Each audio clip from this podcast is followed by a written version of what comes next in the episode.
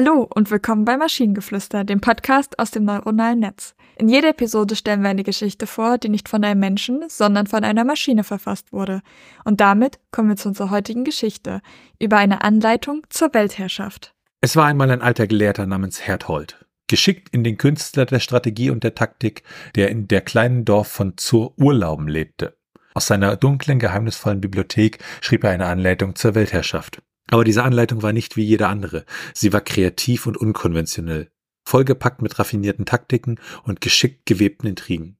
Die erste Regel, die er aufschrieb, war, konzentriere dich mehr darauf, wie du an der Macht bleibst, als darauf, wie du sie erlangst. Hertold wusste, dass so viele Imperien im Laufe der Geschichte aufgestiegen und gefallen waren, weil ihre Machthaber sorglos wurden, nachdem sie erst einmal an die Spitze gelangt waren. Die zweite Regel war etwas absonderlicher.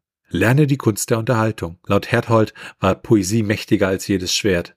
Wenn man die Massen auf seine Seite ziehen konnte, könnten selbst die stärksten Armeen nichts dagegen tun.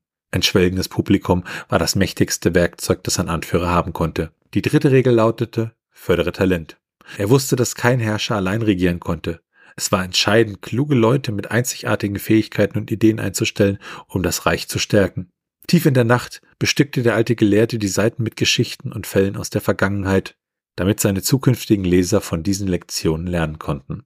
Als vierte Regel schrieb Herthold, ignoriere niemals die Macht der Liebe. Er glaubte, dass Liebe alles überwinden kann, sogar die größten Kriege und Konflikte. Ein Anführer, der Liebe zeigt und geliebt wird, wird immer eine stärkere Position haben als einer, der von Furcht und Respekt regiert. Die letzte und schwierigste Regel war, zeige Barmherzigkeit. Herthold argumentierte, dass unerbitterliche Grausamkeit und Missachtung des Lebens dem einen oder anderen Imperium nützen könnte, aber am Ende würde sich diese Brutalität gegen sie wenden. Solange er in der kleinen Stadt zur Urlauben lebte, schrieb Herthold immer weiter an seinem Buch. Er wurde alt und grau, doch er hörte nicht auf zu schreiben. Keine Zeile weniger leidenschaftlich oder durchdacht als die vorherige.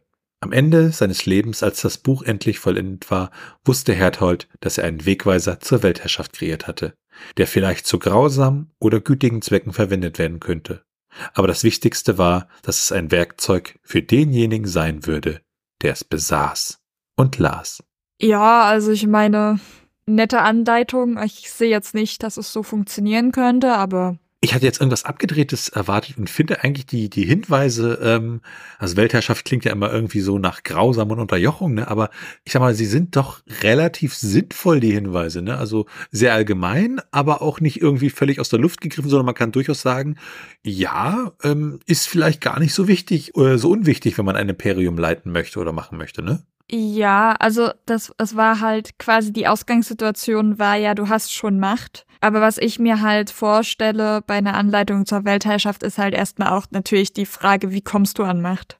Und ich, vielleicht, es könnte auch einfach sein, dass ich mit einer falschen Erwartung an diesen Text gegangen bin. Weil ich hatte die Hoffnung, dass wir irgendwelche weirden, äh, weirden Sachen bekommen. Sowas wie, esse nur ungerade Zahlen von grünen Erbsen. Das ist natürlich ein wichtiges Kriterium für die Weltherrschaft. Aber ja, ähm, ich denke, es gehört zum Leben dazu, dass man auch manchmal einfach enttäuscht wird. Und wenn ihr Ideen oder Stichwörter habt für eine Geschichte aus der Maschine, zum Beispiel über das Steuerrecht der Fliegen, dann schreibt uns eure Ideen per E-Mail an info.tnz.net oder über das Kontaktformular auf der Webseite. Bis zur nächsten Episode von Maschinengeflüster. Tschüssi. Bye bye.